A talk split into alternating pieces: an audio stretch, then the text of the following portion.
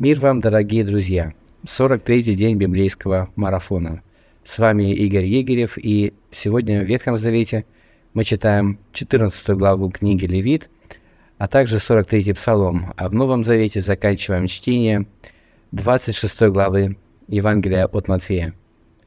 В нашей сегодняшней части 26 главы Евангелия от Матфея мы читаем об отречении апостола Петра – он дал обещание, что останется предан Иисусу даже до смерти, и мы можем не сомневаться в том, что он был искренен, когда говорил об этом, но, очевидно, когда пришло испытание, он узнал о себе самом нечто новое.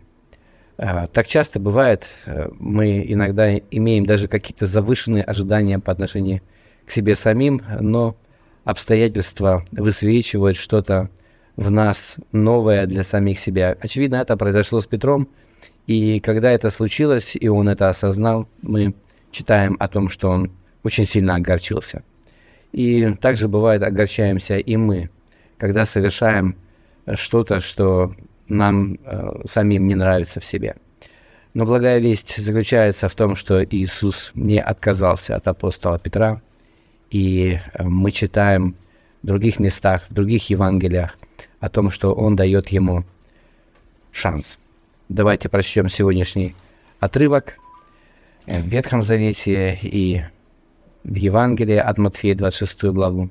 Обратите внимание на вопросы, которые я, как обычно, прилагаю к своему видео, и задавайте ваши собственные.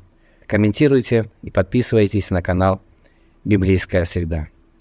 Мир вам и благодать!